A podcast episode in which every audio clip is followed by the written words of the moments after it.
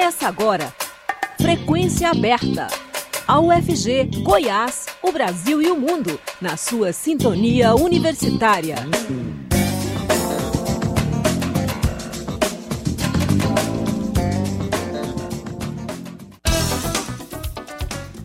Olá, boa tarde. 5 horas mais um minuto. Está começando Frequência Aberta.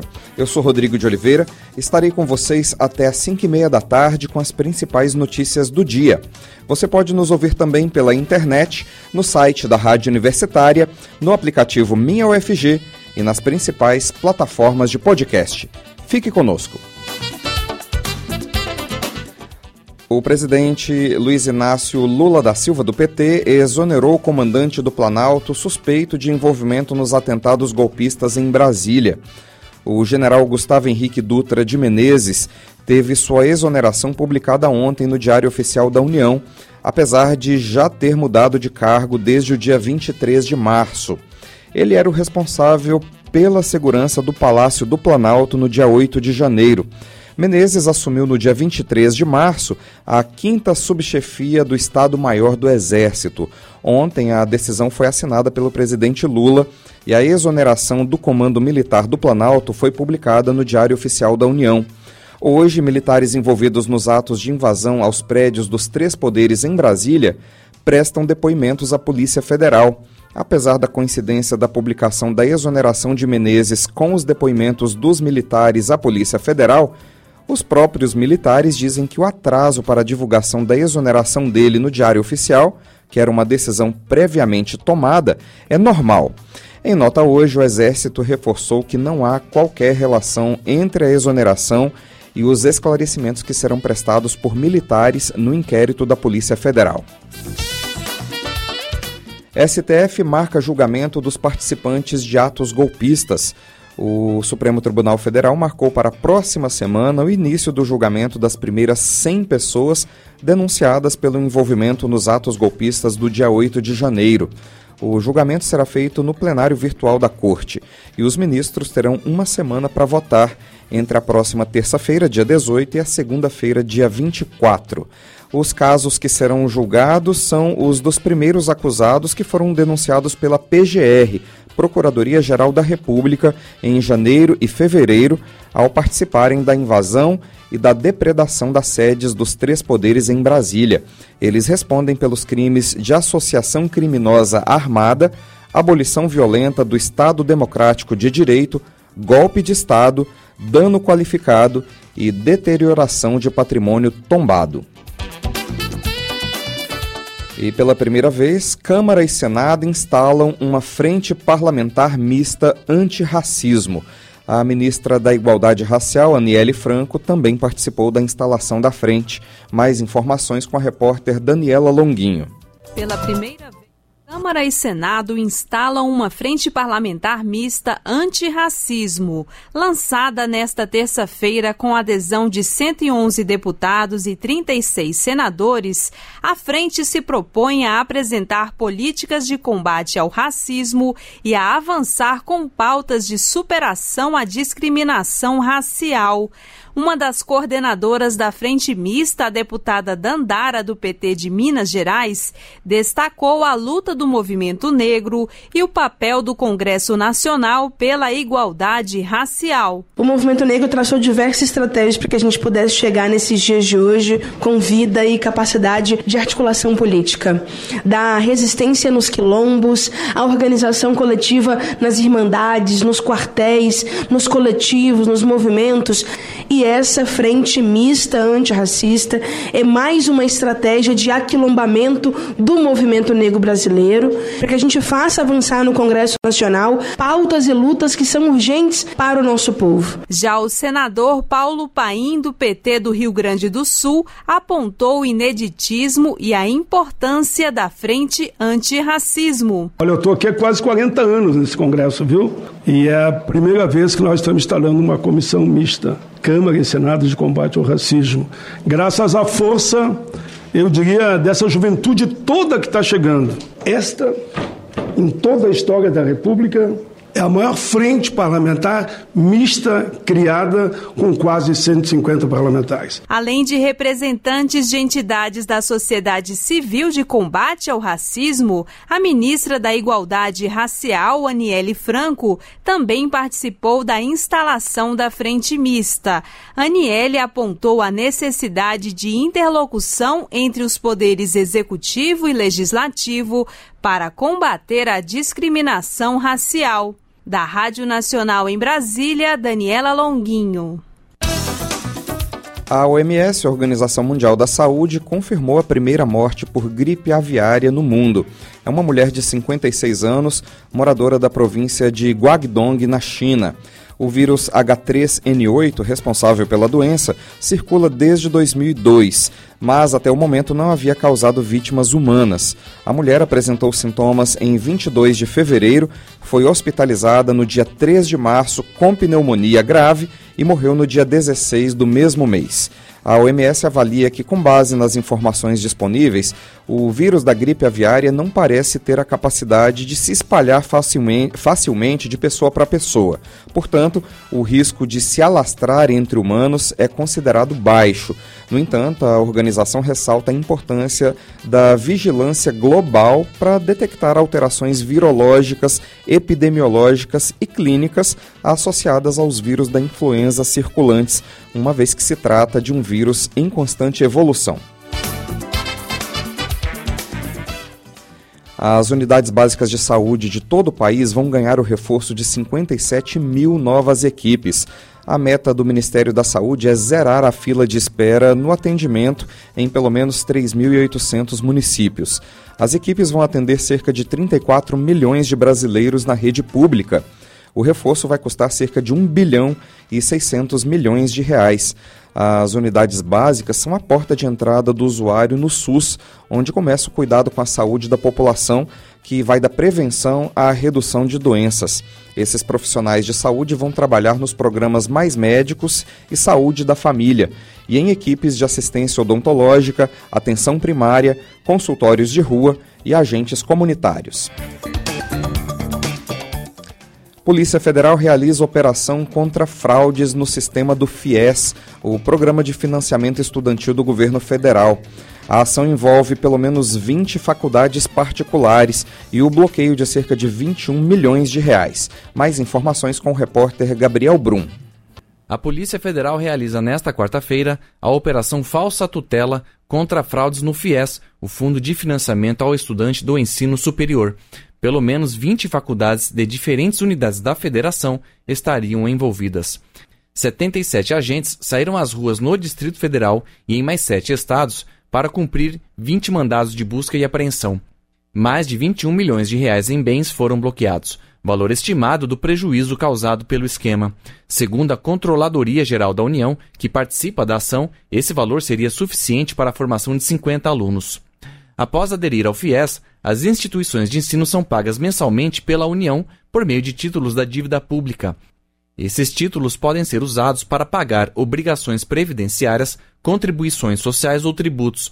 A recompra desses títulos só é possível para instituições que não tenham débitos com a União ou por decisão judicial.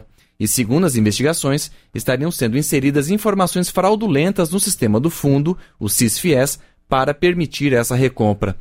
Os investigadores identificaram a suposta participação de servidores do FNDE, que é o Fundo Nacional de Desenvolvimento da Educação, e de advogados ligados às mantenedoras beneficiadas pelas fraudes.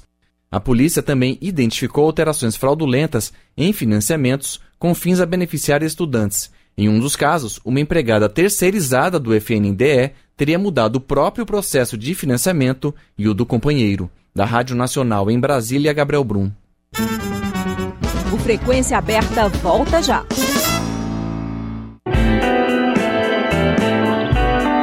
Som Temporâneo, uma produção da Rádio Senado em parceria com a Rádio Universitária. Domingo, às sete da noite, com reprise na quarta, às quatro da tarde e sábado, às nove da manhã.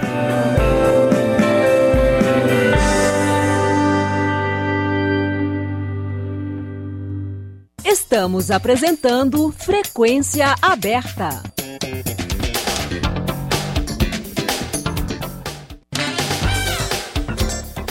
Explodem os ataques a escolas no Brasil. Segundo pesquisadores, somente em 2022 e 2023, o número de ataques a escolas brasileiras já supera o total registrado nos 20 anos anteriores. O jornalista Delfino Neto conversou com o secretário de Promoção da Segurança e Direitos Humanos da UFG, professor Ricardo Barbosa, sobre esse tema delicado e como a universidade tem agido diante dos casos de ameaças em redes sociais. Vamos ouvir. Ataque a escolas. Os boatos no WhatsApp que criam pânico entre pais e alunos. Pais, professores e até crianças estão alarmados com compartilhamentos em grupos de WhatsApps de centenas de mensagens, fotos, vídeos, áudios falando de supostas ameaças de ataques a escolas que poderiam ocorrer nos próximos dias circulam desde listas de supostos estados e escolas onde os ataques poderiam acontecer, a datas que estariam marcadas para os ataques em massa, além de perfis de supostos agressores. Esse conteúdo, que começou a surgir nos últimos dias, tem deixado pais e mães com medo de enviar os seus filhos à escola e levando crianças e adolescentes a pedirem para ficar em casa. Um ponto em comum entre os diversos boatos compartilhados é a ideia de que haveria um ataque em massa em escolas em um único dia. Para conversarmos sobre o que tem ocorrido de fato nas escolas em Goiás e no Brasil, nós convidamos o professor Ricardo Barbosa, secretário de Promoção de Segurança e Direitos Humanos da UFG. Professor, boa tarde. Obrigado por falar com o público ouvinte da Rádio Universitária. Boa tarde, eu que agradeço o convite, Delfino. Prazer estar aqui com vocês e com os ouvintes da, dessa importante rádio. Professor, os dados que mostram explosão no número de ataques a escolas no Brasil são alarmantes. O ataque a uma creche em Blumenau, em Santa Catarina, que deixou quatro crianças mortas no último dia 4 de abril, mais um exemplo trágico de uma estatística alarmante. Aqui em Goiás, essa semana, três estudantes foram esfaqueados por um colega de 13 anos na manhã desta terça-feira, dia 11, em uma escola de Santa Teresa de Goiás, e somente em 2022 e 2023 o número de ataques em escolas no Brasil já supera o total registrado nos últimos 20 anos anteriores, segundo pesquisadores. O que está havendo nas nossas escolas? Bom, Delfino, primeiro, né, é, é importante notar que isso que você bem coloca, esse quadro que você apresenta, as escolas brasileiras, elas não estão no éter, né?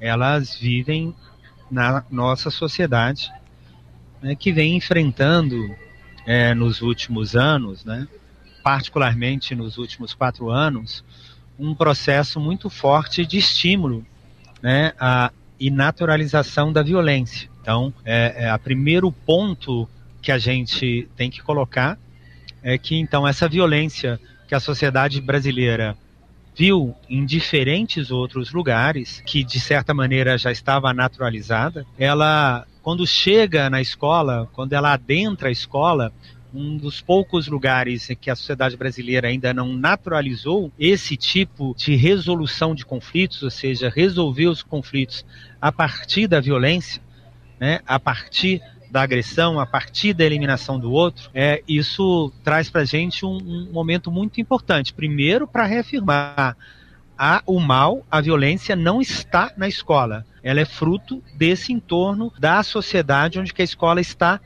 contextualizada. O assombro de todos nós é como é que essa violência, de certa forma, naturalizada pela sociedade brasileira, que você Se a gente pegar as manchetes aí mesmo da rádio ou de qualquer veículo de comunicação nos últimos, no último ano, ou seja, é uma violência doméstica brutal, né? Com a pandemia, a violência contra crianças e adolescentes e contra mulheres cresceu de forma né, ela sai do espaço público durante a pandemia, mas na medida que você fica mais tempo em casa, ela explode no ambiente doméstico.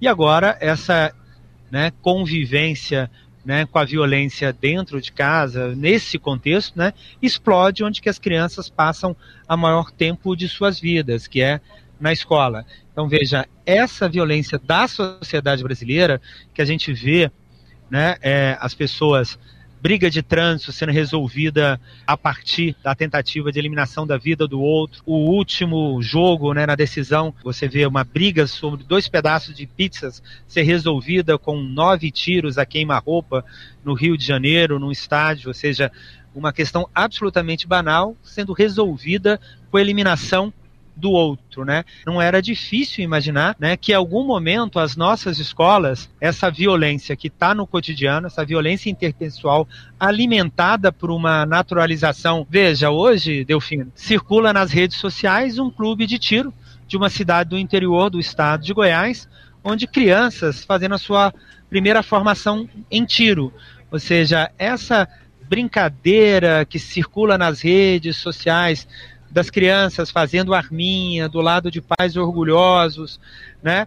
É, é, é, a gente nota que essa não é só é, uma brincadeira. Isso tem consequências de uma naturalização da violência que agora a gente encontra ela também nas nossas escolas, né? Lamentavelmente, se a gente não conseguir parar esse processo na sociedade brasileira, não tem como esperar que as escolas brasileiras fiquem imunes a esse tipo é, de atentado à vida, desse conflito interpessoal. Ódio, né? Deu fim. Professor, falando, eu comecei falando sobre essas ameaças, porque depois de tantos casos, aí começam também a surgir muitas ameaças nas redes sociais de supostos casos que possam acontecer no futuro. Essas ameaças, elas me pareceram bastante articuladas, porque elas saem todas num determinado momento para causar instabilidade mesmo. Penso que, por algumas correntes de, de pensamento na sociedade, pode ser o momento de convencer a população de que a presença da polícia armada em escolas e também campos universitários passa a ser benéfico para uma corrente da sociedade. É, mas a gente sabe que isso não é a solução. O que o senhor pensa sobre isso? Armar e colocar polícia armada dentro de escolas, dentro de campos universitários? Porque muita gente acha que essa seria a solução. Bom, Delfim, a gente tem que, na academia, né, na ciência, a gente sempre tem que olhar é, para onde esses, esse fenômeno é, já aconteceu, caso ele tenha acontecido, e analisar como é que foi feito o enfrentamento nesses lugares onde que isso ganhou escala, como você bem disse, como no Brasil vem ganhando escala, as medidas que foram efetivadas e qual o resultado disso. Então vamos para um país né, que enfrenta isso há mais de 50 anos, que é os Estados Unidos, que somente no ano de 2021 né, é, teve 247 é, eventos né, é, de violência com resultado morte nas suas escolas. Então você, né, somente em 2021, 47 casos e em 2022, 42 casos. Então, nos Estados Unidos, as escolas gastaram em 2021 3 bilhões de dólares, ou seja, quase 16 bilhões de reais com serviços de vigilância e proteção. Um crescimento de 14% de 1917 para cá. Em 2018, metade das escolas é, nos Estados Unidos tinha controle de acesso. Hoje, né, em 2023, são dois terços. nos Estados Unidos, 90% das escolas têm monitoramento por câmeras, né? Em 43% há o botão de pânico, né? Em cinco anos atrás eram 29%. 78% das escolas nos Estados Unidos, né, no aumento de 20% de 2018 para cá, tem salas né, blindadas, com fechaduras, capazes de permitir o tratamento interno. E 65% das escolas têm funcionários, como você bem disse aí, exclusivamente dedicados à segurança. É, e em 51% dessas escolas, esses agentes trabalham munidos com armas de fogo. O resultado desse crescente militarização da escola nos Estados Unidos não resultou em melhora, como eu mesmo disse, melhora nos índices e nos atentados que aconteceram na escola, sendo então que o recorde de atentado é o ano passado com 47 atentados, né? Esse ano, esse ano nos Estados Unidos, não só nas escolas, né? É, a gente tem um e meio atentado, né? Com armas, é, com eliminação de mais de quatro pessoas é, nos Estados Unidos. Né? Então, e os estudos que foram feitos mostrou que essa crescente militarização das escolas nos Estados Unidos né, não conseguiu reduzir os ataques nas escolas. Muito pelo contrário, os ataques cresceram. Mais ainda, né, há um próprio estudo né, do Instituto Nacional de Justiça, do Departamento de Justiça dos Estados Unidos, né, publicado agora em 2021, que analisou casos né, de, de 1980 a 2019, mostrou que os ataques em escolas com guardas armados eram três vezes mais do que os ataques em escolas que não tinham guardas armados, como também não é, prejudica né, aquilo que a escola né, é o objeto dela, né, que é uma educação de qualidade que permita a pessoa, de forma autônoma, depois alcançar seus objetivos, seus sonhos. Né? Então, pelo menos nos estudos mais robustos né, da sociedade americana, que tem enfrenta esse problema numa escala né, é, 100 vezes maior 10 vezes, né, no caso da sociedade brasileira agora, né, era 100, agora 10 vezes maior que a sociedade brasileira, e tem um processo de construção da segurança, né, detector de metal, portas giratórias, revistas, é, pessoal armado nessas escolas, o impacto, é, a, não há correlação positiva em relação a isso. Mais ainda, né, é, porque veja, Novamente, filho, volta à primeira fala. O problema não está na escola, o problema está na sociedade. Então, quando a gente analisa, por exemplo, na, na sociedade americana, né? Vou pegar dados aqui do programa de pós-graduação do Centro de Defesa e Segurança Interna dos Estados Unidos, que é da Marinha, que tem um programa muito robusto de educação, de mestrado e doutorado na educação, que levanta, né, o incidente, né, de tiroteios em escolas, né, do ensino fundamental ao médio, da década de 70 até o ano 2022, mostra que acontece é, um determinado fenômeno. Ou seja, na medida que a escola está, entre aspas, protegida, mas o problema da violência é da sociedade, migra para, em vez de acontecer dentro da escola, acontece nos estacionamentos da escola. Então, absolutamente, né? É, e quando adentra a escola, esse sistema de proteção falha. No último evento nos Estados Unidos, o próprio segurança armado, veja, quando você tem não tem segurança, Sim. pode acontecer isso que aconteceu no Brasil. Uma pessoa entra com uma arma branca, uma machadinha, uma faca, é, não, assim, e comete as agressões. Quando o segurança está armado, né, quem pensa em fazer isso leva um equipamento à altura da segurança armado. Ou começa a utilizar no estacionamento, ou adentra a escola com um equipamento que obriga o segurança da escola, como aconteceu nos Estados Unidos, a se esconder, né, é, para garantir a sua própria vida ou né, dentro dessas salas de pânico dessas escolas, segurança leva maior número de pessoas para essas salas e também se protege diante do poderio dos agressores. Professor, a Universidade Federal de Goiás tem recebido boatos pelo WhatsApp, denúncias e também mensagens sobre supostos ataques que possam ocorrer no futuro e se ela tem recebido, como ela tem agido diante desses boatos? Bom, elas são imediatamente é, informadas, né, as autoridades competentes, a Delegacia de Crimes Cibernéticos né, do Estado de Goiás, a Delegacia da Polícia Federal no Estado de Goiás, para que abra uma investigação e identifique e abra um processo para verificar, verificar responsabilidades. Né? Foi o que ocorreu é, cinco anos atrás, quando a gente teve uma, uma ameaça de atentado né, é, dentro da universidade.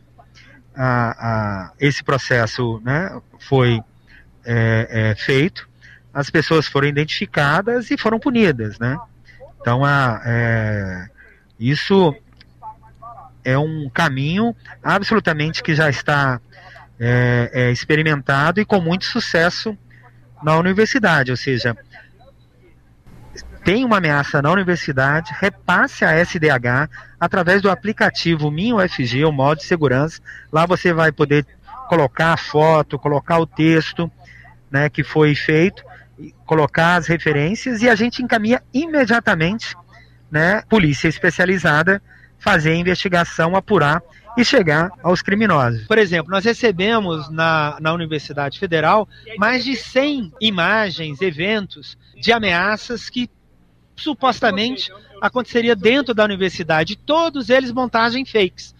Fotos de banheiro com ameaça como se fosse dentro da universidade, mas que já apareceram na PUC da UFG, mas que já apareceram na Federal do Rio de Janeiro, né? Fotos requentadas, montagens, né? Então, é, é, é, o apelo que a gente faz, como está na nota da Universidade Federal, é que não repassem esses é, ameaças, avisos, enviem via o aplicativo da SDH, da segurança do UFG, que a gente encaminhará todas essas ameaças às autoridades e ao Ministério é, da Justiça, que está investigando a fundo né, essa Deep Web para identificar a origem e a organização e um incentivo à violência nas escolas. Né? Então, esse é o primeiro apelo. Não divulgue essas informações, repasse ao site né, do Ministério da Justiça ou da Delegacia de Crimes Cibernéticos aqui do Estado de Goiás,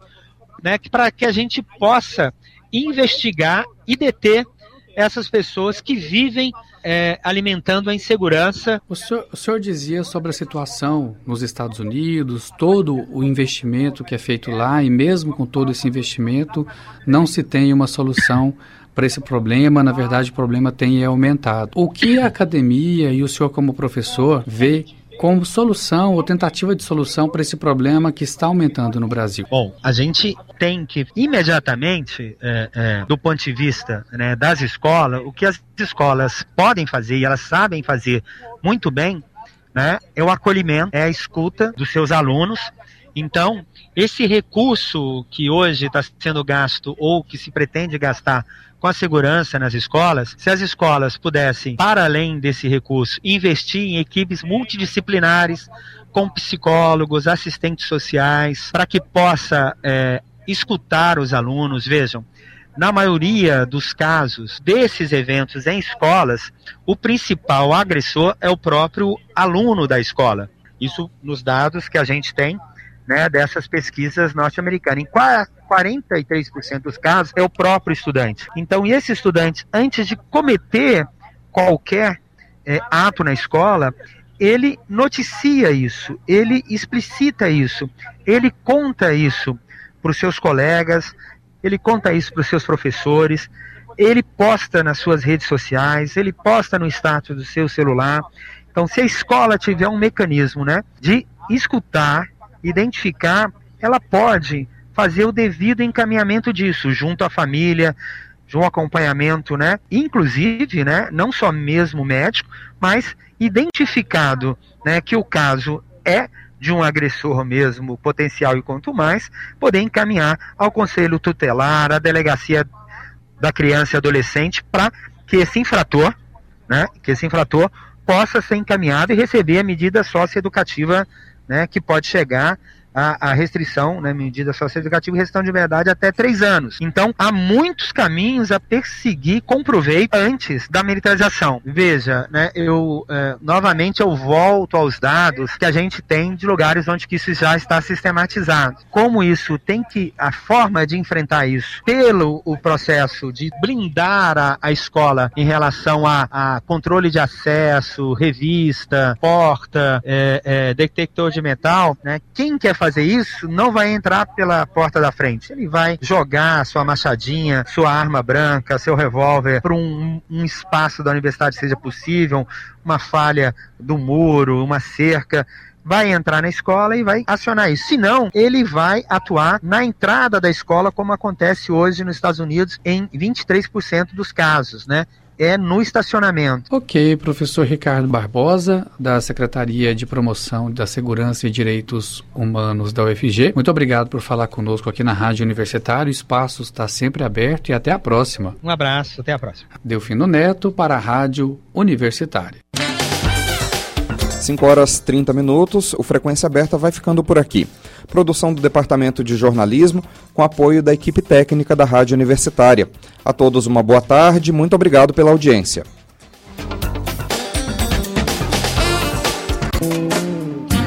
A Universitária apresentou Frequência Aberta. Notícias da UFG, de Goiás, do Brasil e do mundo nos 870 AM.